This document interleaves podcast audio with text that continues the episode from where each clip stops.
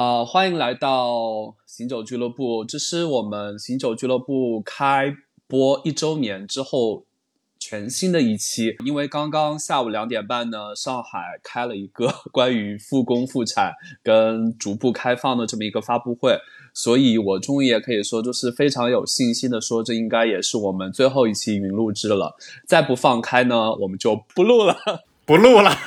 这节目没了。既然是理论上的最后一期云录制，那我们还是按照惯例来说一下最近这段时间 lockdown 的生活吧，也当做一个最后的记录。来，三位哦，对，今天我们还是我们的四位常规组合。那我 C 小喵、马老师跟吴女士来先听听三位这最后的封闭时间过得怎么样？那我先来说，因为我的最简单。从上一次录制到这一次录制，经过了其实很多的发布跟很多的变化。我对于解封的信心没有那么强，之后呢，开始进入到了刷剧的环节。我其实是一个没怎么看过 Friends 的人，花了最近这一整个时间把十季的 Friends 补完了，这个是我最近做的比较厉害的一件事情，没日没夜在看。补充一点点，但看这个剧的时候，你还会发现，就是虽然已经是一个二十多年前的剧，但是你不得不说，在很多的文化跟生活方式上面。你仍然觉得有值得我们现在羡慕的地方，以及学习的地方。大家还是在一些时代的步伐上是有一些参差不齐的。尽管说我们非常快速的到达了现在这个阶段，但其实你会发现其中的无论是想法还是生活方式上，还是有一些步伐上的差距的。Friends 里面那些我们所喜欢的那些友谊啊跟感情的东西，其实这些东西不太会随着时代去变。就是你怎么跟朋友相处，怎么跟爱人相处，我觉得其实是一个很久的东西。所以，一个真正好的来讲这些东西的剧呢，我就不会随着时间的流逝而显得过时。其实《Friends》是比那个《欲望都市》更早之前的，而且《Friends》聊的东西其实是偏，就像它的剧名一样嘛，就是虽然是有感情的纠葛之外，但是还是重点是几个人的友情怎么往下走，随着时间变化是动态的。那像《欲望都市》呢，反而是随着时间的一个推移，大家对于感情的观念也是动态往前发展的。所以我觉得这些剧，就经典的剧目之所以能成为经典，就是说可以常看常新，甚至你过几年拿出来看，你结合当时的你的心境，你会有一些新的感悟跟新的领悟。差不多封印或者说居家生活已经将近两个月，就我有一个。感觉，但是是一个不太好的信号。其实 somehow 自己已经开始适应这样的一个节奏了，因为社畜的关系吧。那一到五就是在工作，这个 schedule 会非常的固定，几点起床，几点开工，几点吃饭。几点下钟，然后晚上的娱乐节目是什么样？一度让我产生了一种厌倦的感觉。电视开着那边在放剧，手上在玩一些不需要太费脑子的游戏，看着时间一点点过去，那熬到一点两点都没有什么关系，但就觉得人会觉得。很颓废，有一度，以及大家最近会发现，好像就是已经没有这么热衷，像之前一样，隔三差五就要云喝酒一下。那现在差不多可能就只有那个一周也就约一局的云喝酒，大家闲散的聊聊天，并且深刻的感受到。各自的语言能力都有一些 退化，表达能力 都变得非常的差。就是当我意识到这一刻的时候，我其实有点点害怕了，那就刻意去打破一下自己每天干的事情。那因为先前是觉得啊，好不容易有大把的可以在家里的时间，就是比较固定的时间，疯狂的在补剧啊、追剧。其实这个东西看到一定的程度也会觉得 overwhelming，就是突然到那一刻你什么都看不进去了。再精彩、再好看的剧，我就是不想看了。我。觉得我对这个状态感受到厌了，那就只能拿出。其实我不常做的事情，对吧？就是读书。最近又开始看书了，以及各种知识科普类的东西。实在觉得无聊和憋得慌的时候，有一度还跟吴女士说：“你绝对想不到，我现在在知乎上面去搜心内科和心外科的区别是什么。”索性去找，让自己去做一些自己平时不会做的事情，了解一些可能未来也用不到的知识，用无聊打败无聊，倒也是一种新的方法。这是我最近封印下来的一个生。生活的状态，以及嘛，就是还是固定健身这一点坚持下来，我觉得非常非常的有成就感。对我这个就是不爱运动的人来说，生命在于静止的人来说，这一点真的非常的难得。以及昨天在和教练开网课的时候，视频刚打开那一刻，他就说这个礼拜我真实的感受到你瘦了，嗯，我就觉得太满意了，太满足了。我的分享就是这些。那热心市民吴女士的生活是这样的，因为我坐标浦西嘛，那我上一段录音到这一段录音期间，我发生了一件最大的事情，是我们家阿姨她想办法从浦东。然后回到我们家复工了，哎，没有想到阿姨居然是我们之中最早一个践行这个政府号召大家要复工复产的人。那具体其实也非常合情合法的，因为她先跟我们申请，我们就跟物业、跟街道居委去申请是否可以接纳她。那居委这边要她提供相应的一些报告，包括核酸检测证明，包括在门口要做抗原，包括对方居委的同意的回复和一些他的单位的复工单之类的。那有这些手续的话，我们这边是可以做好接收。但其实这件事情一直都是很悬而未决的事情，因为从浦东到浦西是一个蛮难解决交通啊各方面协调的事情，所以只好一步一步去试。那他呢就去拿着复工单去跟居委去协商，得到居委批准之后呢，然后正好也是有一些朋友是给医院这边来跑一些物资的，那正好有通行证，那天就是他带他过。来，然后到我们家，所以一整个事情，我其实一直觉得它的可行性啊，随着时间推移，我总觉得成功的概率在百分之五十左右，然后可能每过一小时，它概率增加一点点，或者是说又停在那边。所以经过了大概三四天的努力之后，然后有一天晚上，我们家阿姨就来到了哦我的生活里面。哇，这极大程度的解放了我的这个双手，因为其实阿姨在三月中旬其实就已经被居委叫回家之后，那我们家就是靠我跟我老公两个人勉力维持的。我主要负责做饭，家里面清洁呀，然后洗衣这部分工作主要是老公来做。讲真的，就是不做不知道，做完之后才觉得。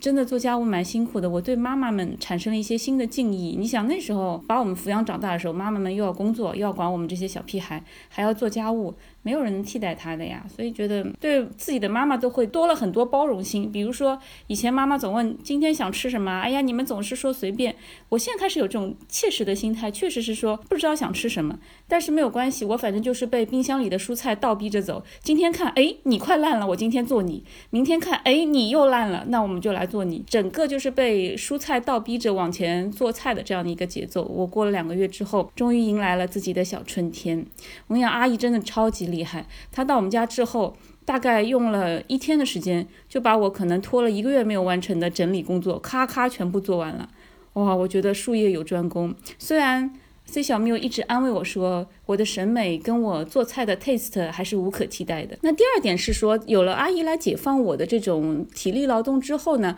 我其实会。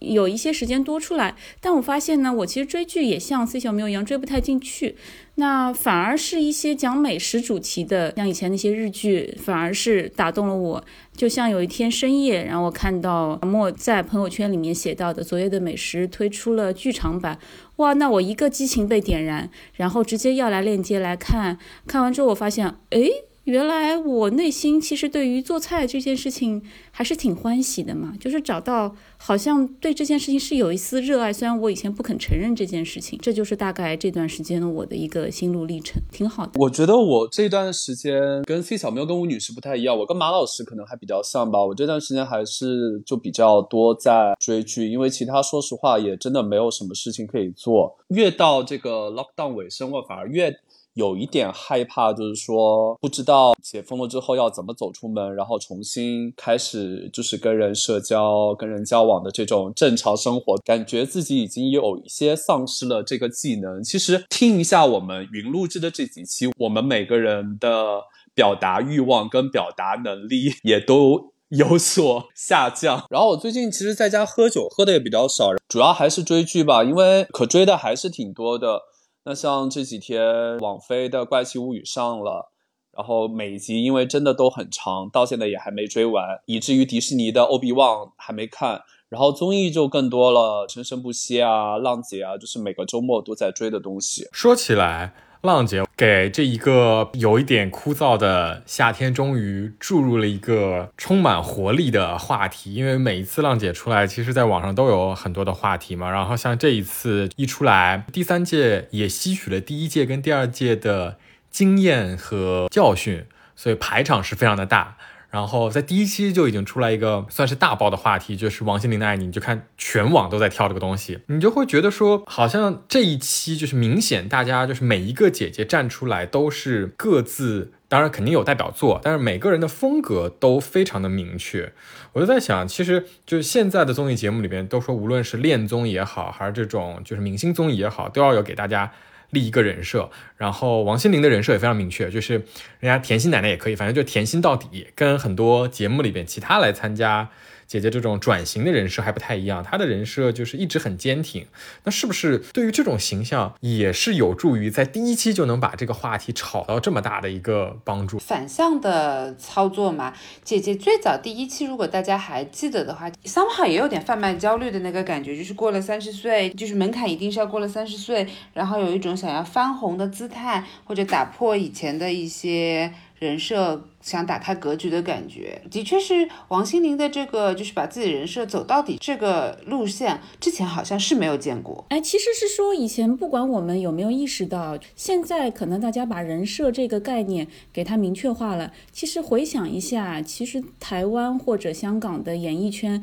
在很早很早之前就流行做人设这件事情。比如说每位歌手出道一定有他自己的一个歌手的定位，张信哲就永远是苦情歌王子，每个人都有。他自己的精准的定位，那这个定位或者说人设，它是基于对于市场的消费者的需求的深度分析，我们现在就叫做 consumer insight 这种分析上面把它给定准的这样的一个，把就把歌手或者把明星当产品一样做一个人设的定位。那么之后，在一直在他的营销运作当中坚持这个人本人的定位，然后从而得到一个比较好的市场反响。所以现在，当我们在回想，比如说回想王心凌的时候，你还是能想起那些耳熟能详的旋律，睫毛弯弯啊，也可能是佐另外一种佐证，是当年的这种台湾、香港娱乐圈对于这个或者是娱乐工业产业吧，对于他们的产品的这种坚持，然后得到了回应，因为大家。确实牢牢记住了这些事情。我记得那个少男杀手是蔡依林，我们当时还分析过。然后王心凌是甜心教主，唱跳小天后，呃，萧亚轩。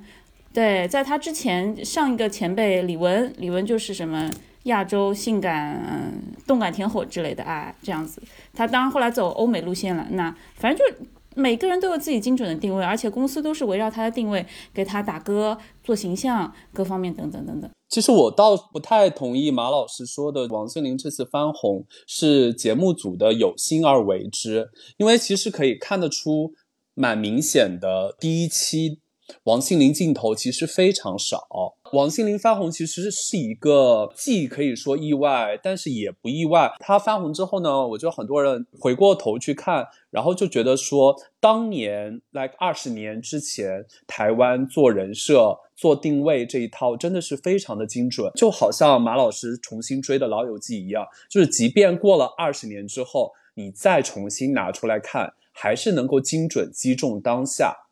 其实你看第一集，很多女艺人都在做人设，于文啊、那英、宁静，其实每个人都在疯狂做人设，而且你明显能看得出来，节目组是想要给谁拿那个皇族剧本的。但王心凌其实第一季没有，王心凌第一季我记得基本上没有几个镜头，然后就只有那三分钟的表演，但是那三分钟的表演精准打动了当下，因为这段时间大家都封控在家里面嘛。然后真的是日子过得蛮苦的，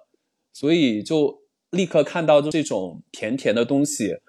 然后又回忆到自己的青春时光，所以才造成翻红的，不一定是节目组有意而为之。我比较同意。阿莫的这个讲法，因为其实说实话，也要看姐姐这个节目具体的它的受众是在我们这个年龄层，还是在我们这个年龄层向下。王心凌包括开始风控初期，对吧？刘畊宏的 那个跳操，还有前两周周杰伦的那个线上演唱会的一个刷屏，其实是无聊风控在家的中年人的集体。回忆杀加分项和加码还是蛮明显的。那说白了，其实可能平时我们没有 风控在家这样的情况下面，能够自由出入去。纯 K 唱来唱去也是这些歌嘛，会零散的有机会去回忆我们的青春，但是现在没有这个机会了。突然有抓住这一个点，它的传播效力、传播效应是肯定是很可观的。那我要回应一下，就是三位的不同的观点哈，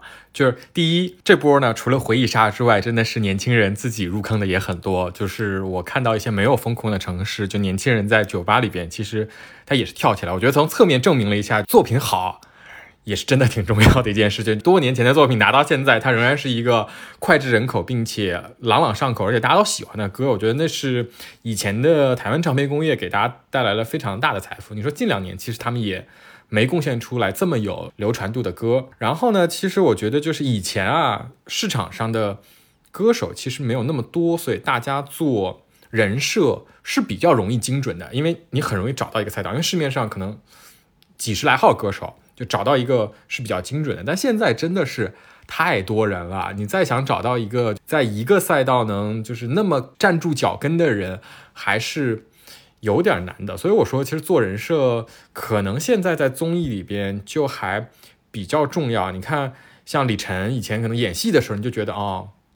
就大家就是有印象这么一个人，但自从到了跑男里边有了这个大黑牛孔武有力的形象之后，你觉得这个人活灵活现起来，在一众人里边。就跳了出来，然后包括那个张艺兴，可能以前对于很多的就除了粉丝之外的人来说，就是你也不知道他是干什么，你也不知道他是个什么样的人。但是有了就是以前综艺里边小绵羊这个人设之后，你觉得很多人就会觉得啊，这个人是不是还蛮单纯的，然后蛮可爱的，然后才有了后续的更多的话题跳出来。当然，我也非常同意阿猫，就是肯定不是节目组有意为之，因为毕竟是一个湖南台的节目，肯定是向着。自家人的，但我觉得就是以上这些，就是除了硬实力之外，还有一些就是真的，当你的人设足够清晰的时候，是比较容易让人迅速的记下来的。所以其实这期本来我们其实也想讲讲，就是当然看综艺是一回事儿，就谈恋爱，就想被人在快速的时间内记住，并且大家进入到一个关系里边，是不是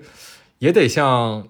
偶像剧那样给自己立点人设比较好呀，总还是要回到大家都能够学得到、学以致用的地方吧。那我先来贡献自己的反面教材吧，一些失败的案例。之前曾经都是比较信奉，无论如何在生活当中、在职场当中、在情感当中，都是信奉做自己这样的一个就是非常有个性的一个想法。但是随着被生活教了做人之后呢，发觉其实在一些与人相处场合和情境之下，给自己稍稍立一个人设，其实是容易把事情变融洽、更简单的，不用对任何人不用不挑人的做自己。那尤其是在感情当中，如果刚刚开始相识的状态当中，就把自己非常个性化的一面锋芒毕露给对方。常常呢是要吃亏的，还是落回到这句话，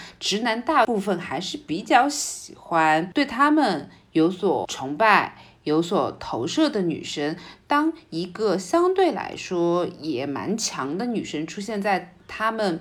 面前的时候，再吸引他或者再漂亮，他们 somehow 都是还是会要。打退堂鼓的，之前常常也跟大家分享过嘛。我早年间就很喜欢，一开始就是把自己所有的个性的一面和自己的一些非常刁钻的想法的角度，在初期完全的展现，以及在一些对话和一些聊天的内容上面，甚至在一些知识领域上面，想要去。战胜男方或者碾压男方，这可完全没有必要，对方大概率是要落荒而逃的。所以后来我想一下，是不是也给自己稍微包装一下，可以有强势的一面，但是又能够非常得体的哄人。那这一招我发现，就是稍微给自己 mix 一点人设进去之后呢，效果还是非常明显的。经过 Corey 说，我再次跟大家就是。强化一下一个对于我来说非常值得常看常新的剧，叫做《撒娇女人最好命》。彭浩翔先生在编剧上把如何做人设这件事情讲得非常透彻的，就是这部电影。建议各位女性朋友们常看常新。说到这个《撒娇女人最好命》这个电影的女二隋唐，跟我们这期讨论的王心凌翻红的王心凌也是有过很多前尘往事的。然后我觉得湖南台这一期。浪姐也非常的精彩，直接让王心凌复刻“怎么可以吃兔兔”这个名场面。人设是一方面，但是我觉得努力也是另外一方面。其实我觉得王心凌厉害的就是，你看她二十年了，然后完全。复刻当年的舞步跟打扮，因为这一期他的镜头大幅度的增长了，然后我觉得他也全面配合节目组，你要怎么来都可以。对，没错。所以说到这点，我是觉得，因为看到很多帖都在开帖讨论说，到底王心凌的翻红是造人设啊，还是说是节目做出来的，还是怎么怎么样？其实我觉得。这玩意嘛，一半是靠努力，一半是靠玄学。其实所谓的玄学，无外乎就是天时地利人和三个方面，也就是六个字。天时是说，现在大家总体的状态，尤其是几个大城市的状态，是笼罩在这种目前的疫情的阴影之下，所以大家都需要一些甜甜的，让自己心情畅快一点的好心情的东西。所以这个天时是说，大家本来就很需要这方面甜甜腻腻的东西。那地利是在于说。讲真的，大家想一想，近五年或者近十年有没有出过好听的、有品质的这种有动感节奏的歌曲？没有。大家现在能哼出来的全都是抖音上很可怕的节奏，所以就说很久很久在华语乐团是没有出过好歌的。那这个时候把以前好听的，然后甜甜的畅快的歌翻出来给大家听，大家会觉得呜好好听。所以这也解释了刚才那个阿莫有说，是说有很多新的朋友也很喜欢，也入坑了，也喜欢这首歌，就是因为歌好听嘛，歌的作品好，它放在什么时候都是能够发光的。那么仁和就一定要讲王心凌她本人的这种态度。首先，她没有拿到一个非常好的绝对主角的这样的一个剧本，但她不急不躁，然后也愿意配合节目组。其实我觉得很多的台湾跟香港艺人都保持这种非常优秀的传统。就是说，他们有一种敬业的精神。你节目组要他怎么做，他就怎么做，很配合你。然后为了制造效果，甚至不惜就是说牺牲自己的形象也 OK。可以证实是说他自己的敬业跟他对于自己的这种专业形象的保持，到现在一下子翻红之后，那他本人对吧，也是一个没有。趁着红就开始跟节目组这边提要求的人，他还是很配合节目组，所以我觉得本人的艺人的这种素养还是在的。整体三个方面一结合，再加上真的是一些玄学的运气所在，才能翻红。这这差远了，但是我是觉得，反正最近哪哪都能看到王心凌。而且确实这首歌多听听呢，也是觉得很开心的。因为以前听就觉得，因为那个时候大家想想，王心凌出这首歌的时候，华语乐坛好听的歌太多了，可不缺一两首这样的歌，对吧？那你的选择也很多。但现在这个环境下听一听，真的蛮开心的。所以我有时候会自媒体能看到很多大叔，然后很灵活的把他的这个动作、舞蹈动作跳出来，我觉得很开心，不知道为什么。其实蛮同意吴女士刚刚说一点，就是玄学这两个字的。其实我们在今天录制这期播客之前，我们有讨论今天这个主题。然后我知道你们三个人其实都是赞同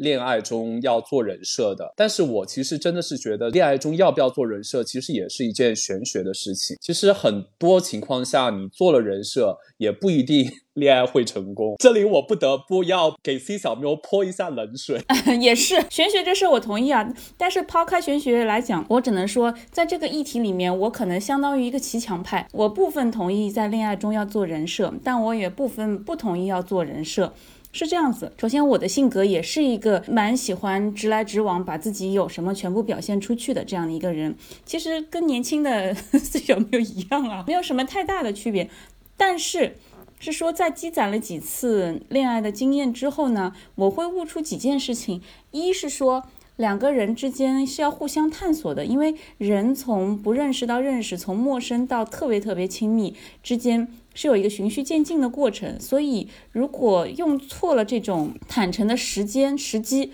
那就会让对方在错的时间被真实的你吓到。但是，如果想一想，我们随着时间的相处，两个人越来越了解彼此了，那个时候再爆发一些个人真实的本性，那可能会让他会觉得，哎，又有一些惊喜跟意外所在。我举个例子啊，因为空口无凭，我举个例子，其实我这个人的外表看起来还是比较和善的吧，是不是？有点心虚，怎么回事？年轻的时候，年轻时候还算是走日系甜美挂的，先这么说。然后呢，所以我跟我当时的男朋友。在相处的时候呢，一开始我是嗯还是走这种很温和，然后甜美这样的一个路线，所以相处了一段时间。但我其实内心是，其实我月亮星座是白羊嘛，所以就是我不达到目的誓不罢休那种很火爆的个性。但这种个性呢，一开始如果全部爆发出来，肯定吓着对方，把把别人吓走了。但后来就是两个人相处有一段时间之后。我是怎么暴露出这个本性的呢？依稀记得当时是为了去幸福幺三幺啊，当时在幸福路上开的一家那个川菜店，我特别喜欢吃他的泉水牛肉。但是呢，那天过去其实还没有很晚，那对方就说这个泉水牛肉已经缺货了，没有了。在我们已经落座等了大概半个小时之后，才告诉我，我其实本身就有点不开心了，因为是为了那道菜才去的。那我就说，我说怎么会平时都不太缺货的，怎么就今天？而且我坐下来点了菜这么久，你才告诉我？啊，对方就说，哎呀，反正就是没有啦，巴拉巴拉。然后几次沟通无果之后，我说那不行，我就是为了这道菜来的。这样子的话。我这个可能就不会选择今天在这里用餐，但是你们有没有其他的分店？他们说，哎，还真的有，在某某某地方有什么分店？我说好的，那我当时就打电话跟对面的分店先确定好，你们有这道菜吗？你们有座位吗？我们现在就从你另外一家分店赶过来，因为我今天必须要吃到这道菜，不然我也不会来。那对方被我震慑住了，然后就说好的，然后我一系列行云流水操作下来，可能态度也比较坚决和凶悍。就我发现我的 dating 对象在 坐在对面，就是眼神望向我非常复杂。我当时心想说：“哎呀，是把人家吓着了。”这个没有想到呢，在我们两个人去到另外一家餐馆的时候，dating 对象非常兴奋地说：“我就是非常欣赏你这种霸道，但是又要不达目的誓不罢休这样的一种性格。”我说：“哦，好的。”从那之后，就是就进一步会放松的在这方面做我自己，就不用故意示弱做小女人这个状态。当时的 对对象恰好是喜欢这个女生比较有主见、有一定的大女人这种风格的，所以我觉得是说两个人加深了了解之后，你可以发现，哎，可能你做自己。会更对得上彼此的一些喜好，但这个都是要互相一步步更加了解之后，互相的一个探索。所以这个是我说在合适的时机开始做自己了，而且你知道这个度之后啊，你可以进一步的做自己，这样。那同时有什么是是我做的人设呢？就是还是这位 dating 对象。那我其实一开始呢，我会故意把自己的消费观，我其实在之前在节目里面讲过，我故意把我自己的消费观稍微夸张了一点。就其实我是一个对名牌包包是有一定的喜欢，但是没有那么痴迷的那种程度。我还是会说定期给自己买个包，然后作为自己心灵上的一个犒赏。但是。你两个人相处嘛，如果男生觉得一个女生为什么要买这么贵的包，从这点开始就跟你可能有分歧的话，我觉得两个人是可能没有办法走下去的，在消费观上不合。所以呢，我就会一开始故意先带着名牌包包先跟对方去约会，那甚至经过商场的时候会故意表现说，哎呀，那个包好好看啊，想看一眼，然后顺便眼睛瞟一瞟对方是什么态度。如果对方这个很 OK，那就挺好的，两个人可以继续往下走。如果对方发现这么喜欢包包，他会很厌恶或者很抗拒的话，那我觉得及时止损啦，这个不要再往下走了，两个人可能不太会走到一起的。所以这就是我觉得在恋爱过程中巧用人设吧，我用巧用两个字来概括。为什么说恋爱中要不要做人设这件事是一个玄学的事情呢？因为其实我跟吴女士有过。那个餐厅有过差不多类似的遭遇。我曾经有过一个 dating 对象，那应该是我所有 dating 对象中唯一一次跟比我年长的人交往。在还没有开始交往之前，我们聊天呢，就听出来他是喜欢那种居家型、温柔可人型的。你们也知道，我实际上不是这种 人设，外表上可能看起来还好，但我内心真的不是。但那时候。也还年轻嘛，就觉得就是那我就做一下人设好了。结果有一次就在他家，我记得当时我是接了某个咖啡品牌的广告，然后又很赶，是要搭配一个节庆出的，然后当时就要买那个节庆的那个限量款，所有的 setting、摄影师什么的全都在那边等啊，然后就等那个外卖送那个咖啡过来。结果那个外卖小哥就说他。送不过来了，要晚上外送出了问题，咖啡就到不了。然后等于说我所有的那些摄影师团队什么的都在那边，从下午一直等到晚上。然后我当时就急了，就在电话里面就开始展现我真实的一面。然后那天呢，当时他也在场，结果就从那一次开始之后，第二天他就给我发了一个消息，就说：“呃，那我们还是做朋友吧。”就是跟吴女士这个是天差地别的故事，所以我觉得就是恋爱中要不要做人设，真的是一个玄学。就是你有时候遇到对的人，做做人设，然后再做自己是 OK 的。但是有时候遇到一些不对的人，就是做人设其实蛮容易翻车的。那也就说明不对的人其实注定走不下去。你就是某一刻绷不住人设的时候，两个人就会崩。我插一句，就是就是因为我们今天谈的就像王心凌的歌一样嘛，就是爱你的时候要不要做人设？我当时在想这个话题的时候，其实是把这件事儿局限在恋爱这个阶段的，就是我们不看长远，不看未来怎么能走到一起，会不会结婚，就是在恋爱这个阶段上，我觉得做人设是件特别好的事儿。就是你看那些偶像翻车的。对象啊，就那些小姑娘们都很甜呀，就是在没翻车之前，恋爱都谈的可甜可幸福了。白素爱可以在那么久之后才醒悟过来，就是他是人渣，他是翻车，他人设瘫了，就因为人家人设立得非常的稳，让。姑娘们在恋爱当中充分的享受到了这个快乐。当然，除了负心劈腿之外，其实大部分的受伤害的女孩，其实，在恋爱那个阶段，我觉得还是开心的，因为对方营造了一个非常好的形象在那里。我觉得同样也是，就是在恋爱当中，如果你想让对方谈的爽，觉得这个过程是开心的，我觉得立个人设特别的重要，它能让对方能充分的发挥出粉红泡泡的这个魔力在你身上，就是啊。我怎么会遇到一个这么好的人我？太幸福了，这谈这恋爱太值得了。哪怕说真的有一天分了，我觉得这个恋爱它会成为一个很好的回忆。这是我觉得就是人设你得立，得立的特别的实在，还是得好，不然那些霸总文啊，那些偶像剧啊，它它怎么能那么甜呢？那马老师，我不得不问一下，就是如果我为了对方，就是未来能够拥有一段美好的回忆，做到这个份上，我有什么好处呢？哎，这句话说的好，因为。那个当下我也爽呀，他跟我本身也有一定的差距嘛，就是我也做了一个我想象中比较好的人呀。就那个过程当中，而且我觉得有有一句话说的特别好，就是我们的努努力努力再努力先生，就是那个人设，就是你想让这个恋爱一直维持着，那么你就努力把这个人设一直撑住了，那撑到最后你也就成为了那个人设该成为那个人。我觉得这也是一个非常励志的方向呀。你这个就已经不是做人设了，那你这个就纯粹是。为了恋爱改变自我了。你这个就已经不是做人设的问题了，我觉得不 OK。Fake it until make it，在恋爱这件事情上面，我觉得形同于诈骗。我们现在需要拨打一下那个什么国家反诈中心。我说回来，就是马老师刚才那个点，就做到他那个份上，我觉得我这辈子是没有希望了。但是其实是这样的一个点，因为一开始最早的时候，我肯定是一个坚决反对做人设的人，一定是想做自己。其实还是那句话，我希望我能够把我自己完完全全展现在你面前，我。期期待着有一个人可以百分之一百的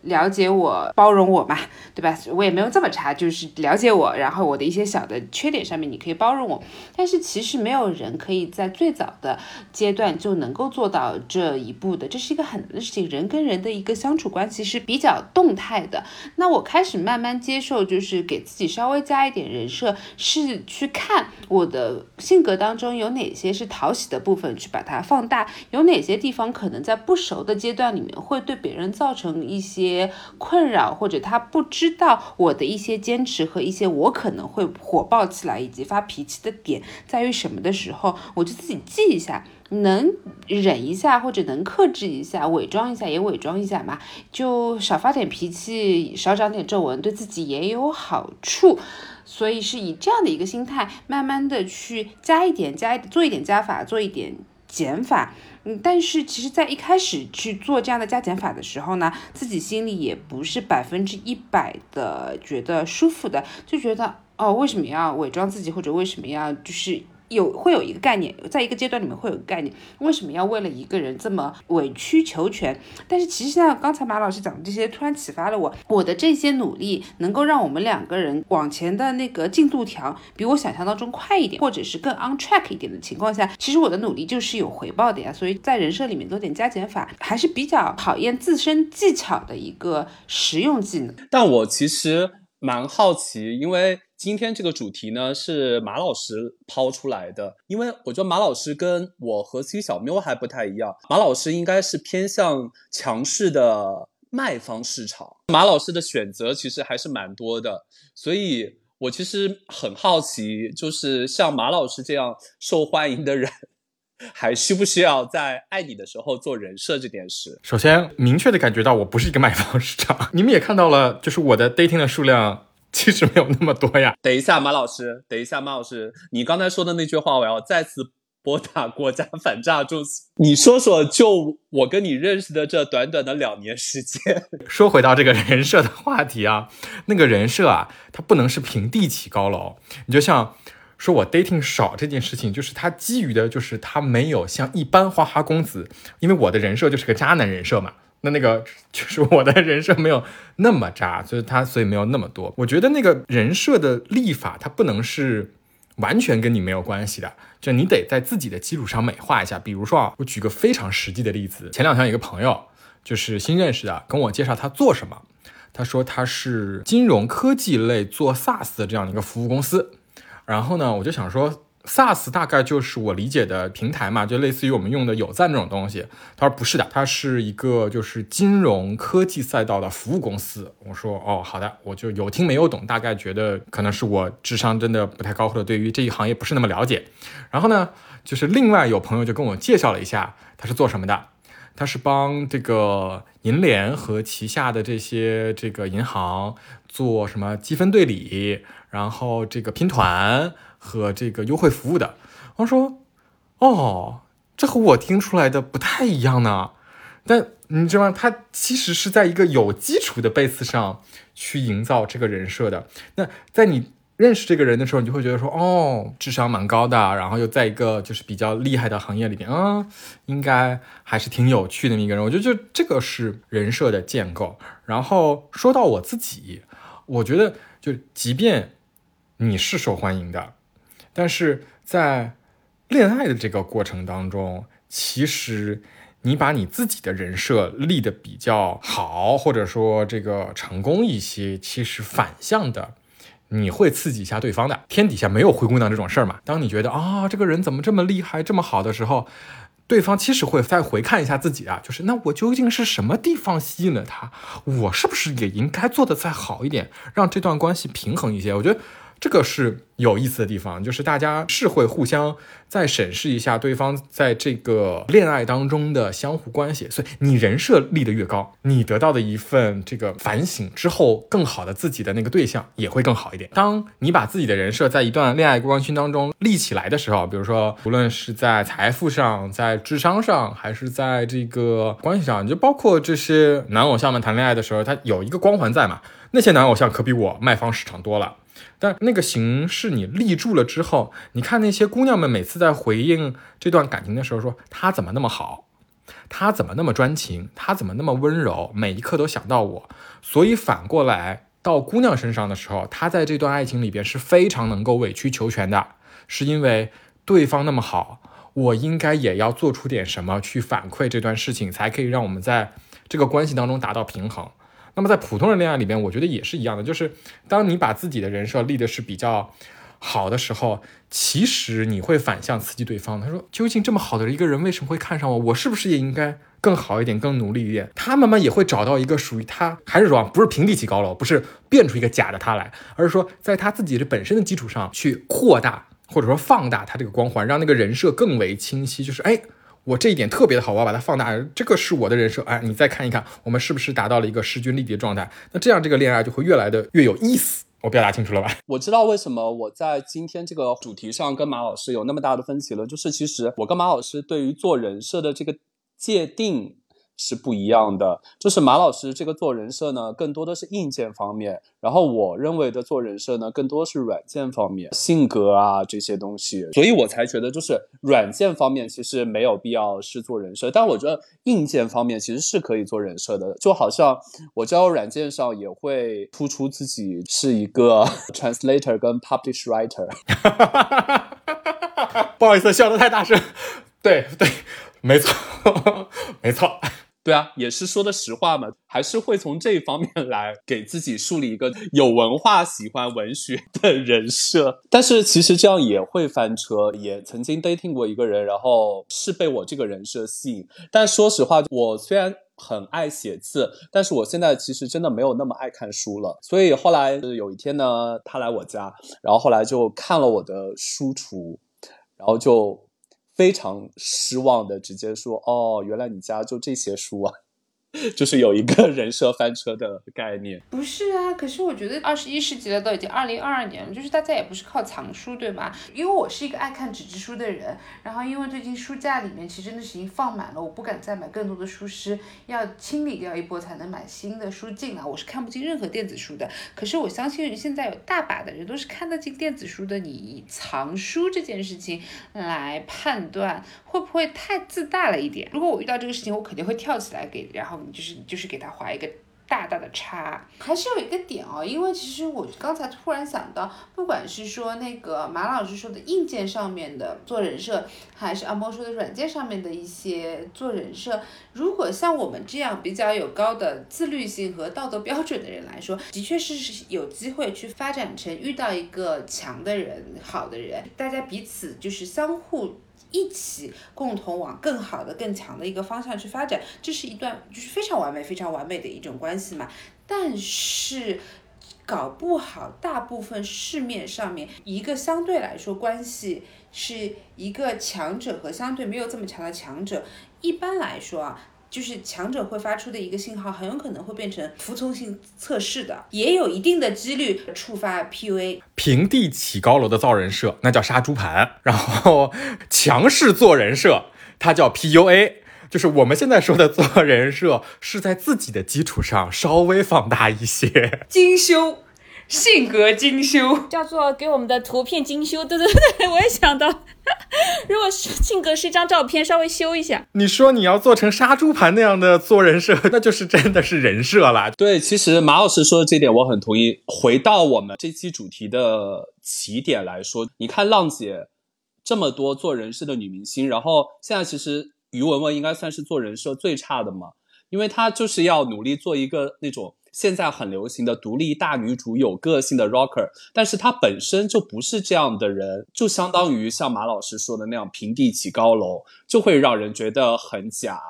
然后就很容易失败。但是我觉得王心凌呢，她本身是有这个基础的，因为她的长相是甜美的，你在她这个长相的基础之上再加以润色，立这样一个人设就比较容易成功了。但是其实看王心凌这二十年的发展，她中间其实也过气了。蛮长一段时间的嘛，把他的这个职业发展史付诸到我们对于感情上来说的话，就是如果立人设的话，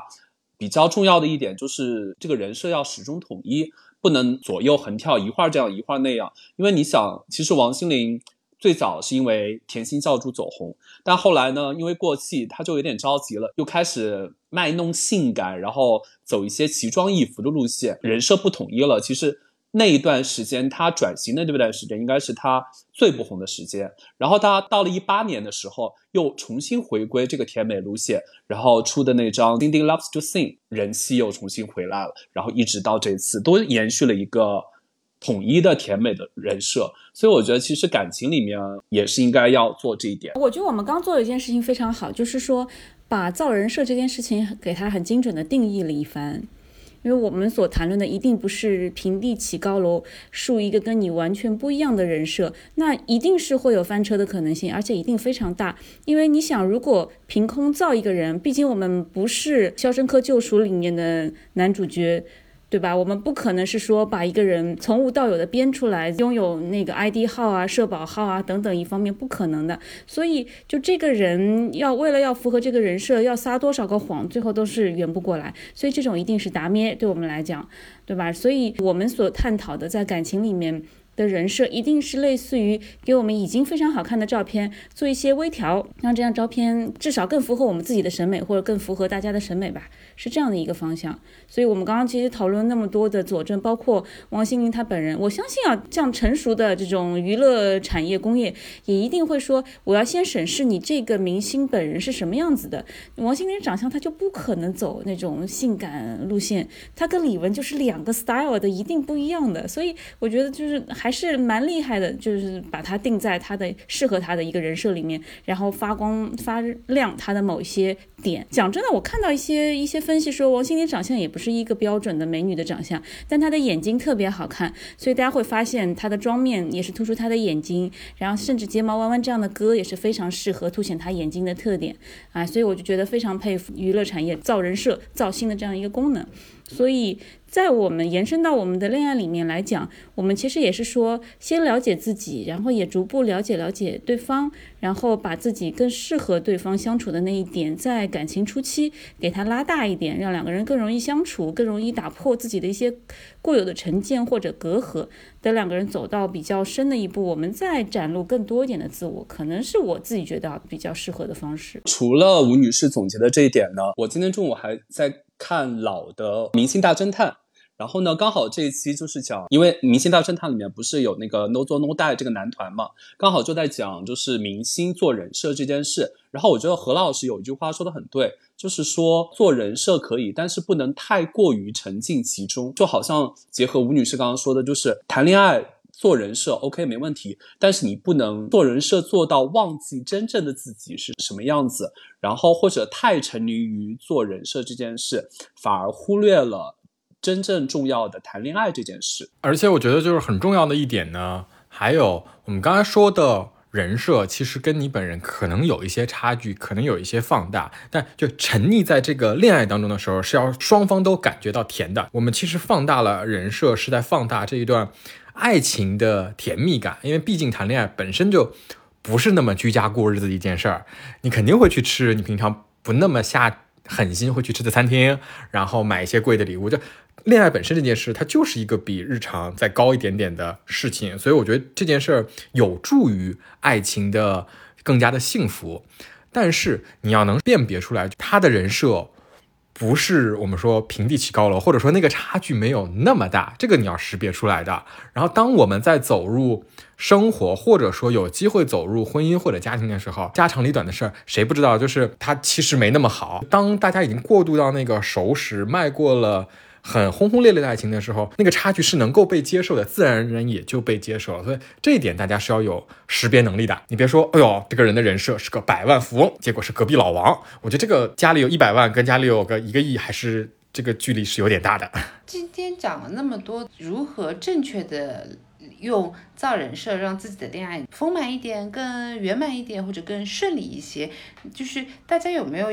更甜一些，对，更 upgrade 一些嘛？大家有没有一些就是实践到现在用下来还是不错的加人设的加 buff 的小技巧呢？我现在开始掏出笔记本了，开始认真记录了。那我的经验就是人无我有。哎，展开讲讲，听众很想听展开讲讲的部分。你知道他还有个下一句。人有我大这句话可能就不能播了，就好像我刚刚说的嘛，会强调自己的一个文艺跟文学属性嘛，因为我觉得这一点，这个人设立的人其实并没有那么多，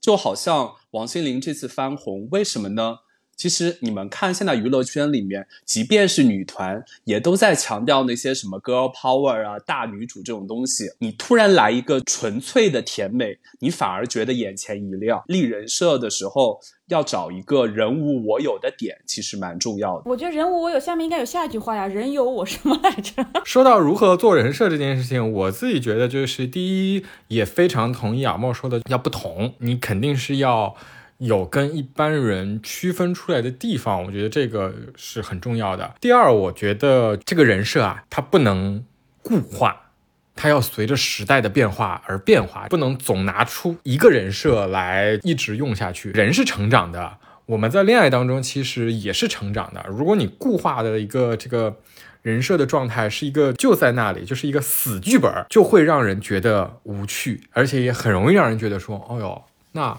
可能跟你本人是不是不是那么一致？他还是有一定的机动性，以及你真的要对这个人设稍微花一点心思去经营它，就像我们要稍微花一点心思经营爱情一样，不能是一个那么没有心机的去谈恋爱的人。我非常赞同，是说你谈恋爱这件事情，你是也需要花时间、花精力去经营它的，因为不是那种天上掉下来就会掉给你偶像剧里面的甜甜爱情，霸道总裁不会一直坐在你屁股后面不停的要追你的，所以还是得靠经营。